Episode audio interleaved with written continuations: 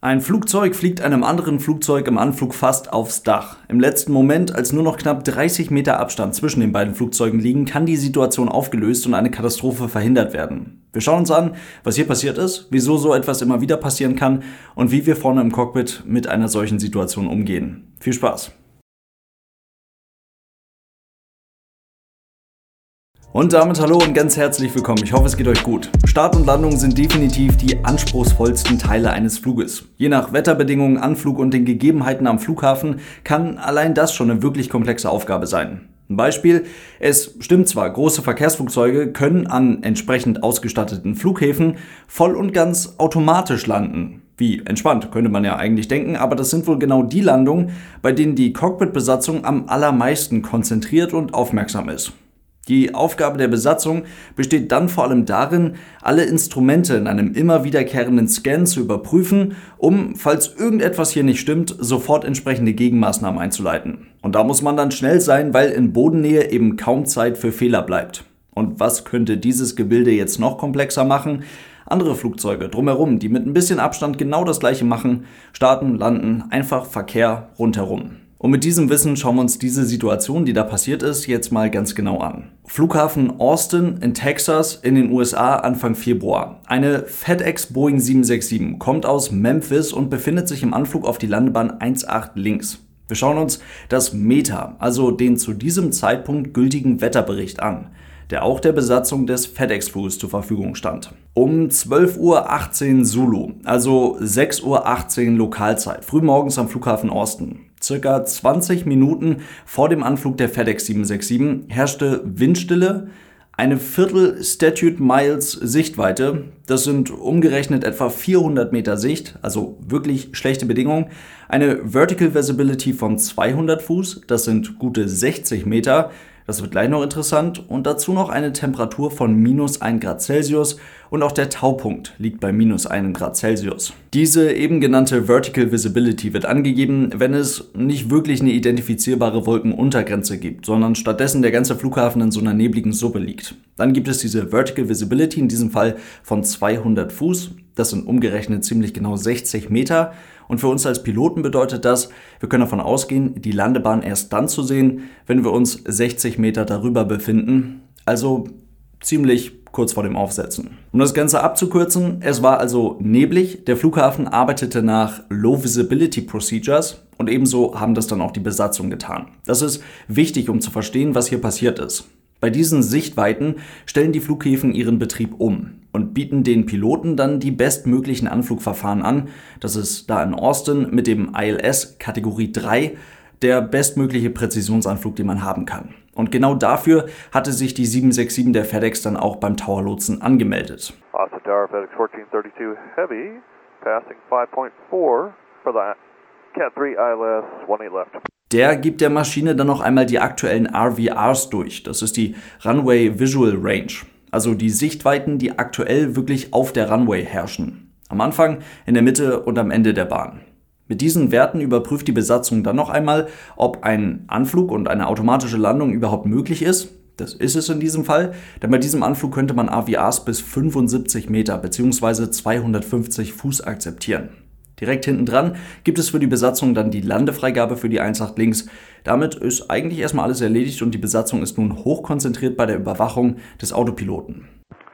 FedEx 1432 Heavy Austin Tower 18 left RVR touchdown 1400 midpoint 600 rollout 1800 18 left clear to land. Die Boeing 767 der FedEx war dann also clear to land. Und was an der Stelle vielleicht noch ganz spannend ist, eine Landefreigabe in den USA ist nicht gleichwertig mit einer Landefreigabe zum Beispiel hier in Europa. Die bekommt man nämlich erst dann, wenn die Bahn auch wirklich frei ist. Alleine zum Starten und zum Landen auf der Bahn muss man auch in den USA sein, aber die Freigabe dafür, die kann man auch schon vorher bekommen. Und so bekam diese 767 also die Freigabe zur Landung, bevor eine Boeing 737 der Southwest Airlines sich am Holding Point der 18 Left Ready for Departure meldete und dann vom Tower Lotsen auch die Freigabe zum Aufrollen und die Freigabe zum Starten auf dieser Startbahn bekam. Southwest 708 off the tower, runway 18 left RVR 1200, midpoint 600, rollout 1600. Flight heading 170, runway 18 left, for takeoff, traffic 3 mile final is a heavy 767. Dazu gab es dann noch eine Info. Der Southwest Crew wurde also mitgeteilt, dass eine 767 nur noch drei Meilen entfernt im Anflug ist. Eine solche Info ist durchaus üblich bei solchen Distanzen. Es trägt nämlich ganz einfach zum Situationsbewusstsein aller beteiligten Besatzungen bei. Und es macht der Southwest Crew klar, dass sie keine Zeit zu verlieren hat. Und darüber hinaus sehen die Besatzungen sich dann auch noch gegenseitig über das TCAS, also über das Traffic Alert and Collision Avoidance System, als kleines Symbol auf ihren Displays. Also die FedEx-Crew wusste, dass kurz vor ihnen jetzt noch eine Maschine auf die Startbahn rollt und die Southwest-Crew wusste, dass kurz hinter ihnen direkt ein Flugzeug landen soll. Die FedEx-Crew wunderte sich dann offensichtlich darüber, dass eine 737 noch vor der eigenen Landung auf derselben Bahn rausgeschickt werden soll und fragte daraufhin nach. Tower confirm uh, FedEx 1432 heavy clear to land on 18 left. FedEx 1432 Heavy, that is affirmative. When they left, you are clear to land. Traffic departing prior to route 737. Roger. Die 737 machte sich dann auf den Weg, beginnt den Startlauf. Der Towerlotse fragt noch einmal nach, weil das anscheinend ein bisschen lange dauert. Die Southwest Crew bestätigt. Southwest 70, confirm on the roll. Roll on now. Als nächstes geriet dann alles ganz schön durcheinander. Mittlerweile ausgewertete ADS-B-Daten zeigen, der Abstand zwischen den beiden Flugzeugen war einfach viel zu gering. Die FedEx-Crew sieht die Southwest-Maschine bei Low Visibility vor sich auf der Startbahn, war aus gutem Grund wahrscheinlich schon auf ein bevorstehendes Durchstartmanöver geprimed, also gut vorbereitet, brach den Anflug dann ab, gab über Funk gleichzeitig der Southwest Crew die Anweisung, den Start abzubrechen. Southwest aboard. FedEx is on the go. Das sorgt deswegen für Verwirrung, weil sich eine Besatzung im Landeanflug natürlich jederzeit dafür entscheiden kann, den Anflug abzubrechen und ein Durchstartmanöver einzuleiten, aber ja eigentlich nie einer anderen Crew die Anweisung zum Anhalten auf der Startbahn gibt. Und deswegen gibt es dafür selbstverständlich auch kein Standard-Wording. Also spannende Situation. Towerlotse und Southwest Crew waren wahrscheinlich an dieser Stelle verwirrt. Wo genau die wichtige Info dann verschütt gegangen ist, eigentlich ziemlich egal.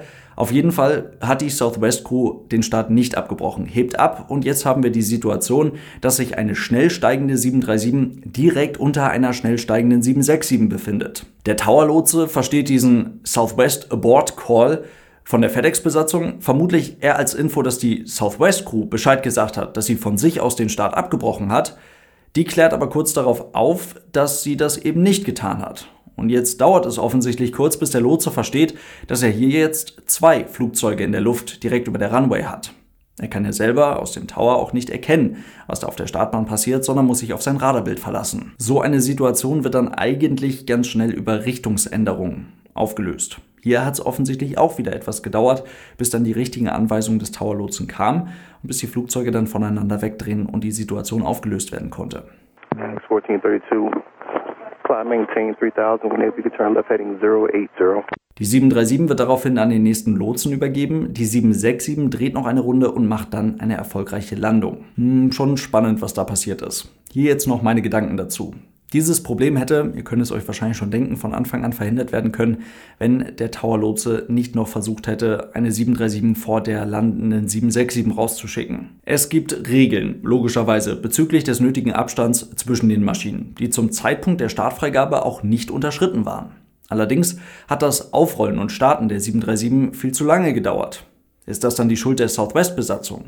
Nein, denn das, was man dabei sicherlich nicht vergessen darf, die Sicht war schlecht. Das Aufrollen dauert damit ganz automatisch länger, weil langsamer gerollt wird. Und dazu kommt, so kenne ich das zumindest, bei schlechter Sicht gibt es auch kein Rolling Takeoff, also Starts, bei denen dann direkt durchgezogen wird. Es wird erstmal angehalten, es wird gecheckt, ob man richtig steht, die letzte Checkliste vor dem Start wird abgearbeitet und dann geht es los. Das Einzige, was man, zumindest mit den Informationen, die wir zur Verfügung haben, der 737-Besatzung vielleicht an der Stelle so ein bisschen ankreiden kann, ist, man muss eine Line-Up-Clearance und eine Startfreigabe natürlich auch nicht unbedingt annehmen, wenn man weiß, es dauert noch ein kleines bisschen, bis man jetzt hier gleich loslegen kann. Und da befindet sich im Dreimeilen-Endernflug eine 767 die ja auch auf derselben Bahn landen soll. Also die hätten auch ganz aktiv dann sagen können, nee, okay, das warten wir noch ab. Als die 737 sich dann in Bewegung setzte, um dann wirklich den Start zu machen, befand sich die 767 allerdings nur noch 0,6 Meilen hinter der oder aus deren Perspektive vor der Landebahnschwelle. Das ist knapp ein Kilometer. Und dementsprechend befand sich das Flugzeug wenige Sekunden vor der Landung. Der Lotse hätte hier längst der FedEx-Crew ein Go-Around kommandieren müssen, also ein Durchstartmanöver. Die hätten die Landung abbrechen müssen und gleichzeitig hätte er der 737-Besatzung die Startfreigabe entziehen müssen. Vielleicht hätte das ja sogar schon funktioniert, bevor die das Gas reinschrieben und bevor die loslegen. Und so kommt gar nicht erst ein Rejected Takeoff zustande, sondern die bleiben dann einfach an der Position stehen. Man hat das eine Flugzeug, was sich bewegt, das schickt man dann nochmal eine Runde rum, dann hat sich die Sache auch geklärt. Aber hier musste die Besatzung der 767 diesen Job übernehmen. Und normalerweise ist das keine gute Idee, wenn Piloten versuchen, die Rolle des Fluglotsen zu übernehmen. Da kommt meist Verwirrung bei rum und das sollte man dementsprechend auch nicht tun.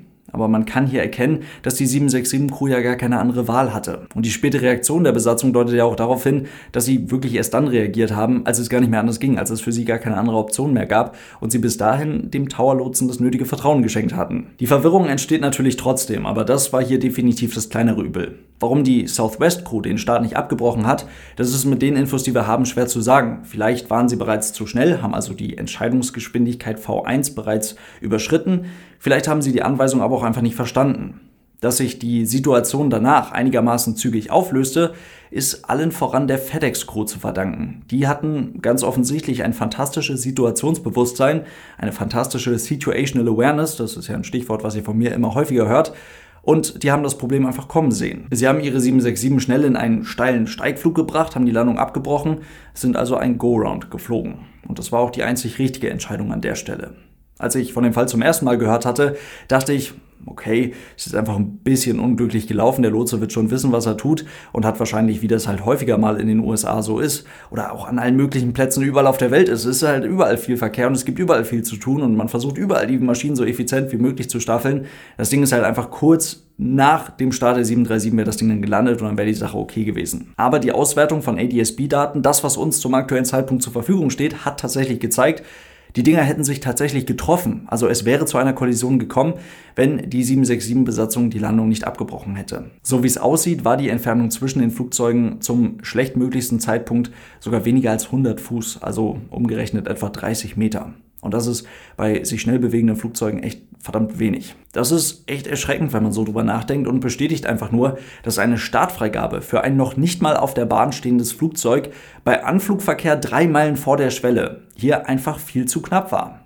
Und dazu kommt ja noch, dass bei einer Cat-3-Landung ein sensibler Bereich um die Landebahn freigehalten werden muss, um die Signale des Landekurssenders nicht zu stören. Also wie auch immer sich das der Lotse an dieser Stelle gedacht hat. Es hat halt nicht funktioniert. Da ist ein grober Fehler passiert. Also mal wieder ein hervorragendes Beispiel, welches uns zeigt, wie wichtig Situational Awareness ist. Ich sag's nochmal, Situationsbewusstsein, wie wichtig es ist, mitzubekommen, was im Funk passiert, wie wichtig es ist, mitzubekommen, was die Flugzeuge um einen herum machen, um einfach, wenn es drauf ankommt, voll am Start zu sein. In diesem Sinne soll es das heute gewesen sein. Vielen lieben Dank fürs Zuhören. Ich hoffe, es waren ein paar spannende Infos für euch mit dabei und dann hören wir uns hoffentlich ganz bald wieder beim neuen Podcast. Falls ihr die Podcast-Version der Aero News unterstützen wollt, denkt dran, es gibt natürlich immer noch den YouTube-Kanal und für die Podcasts auch eine Patreon-Seite. Vielen Dank für euren großartigen Support, Leute. Bis zum nächsten Mal und tschüss.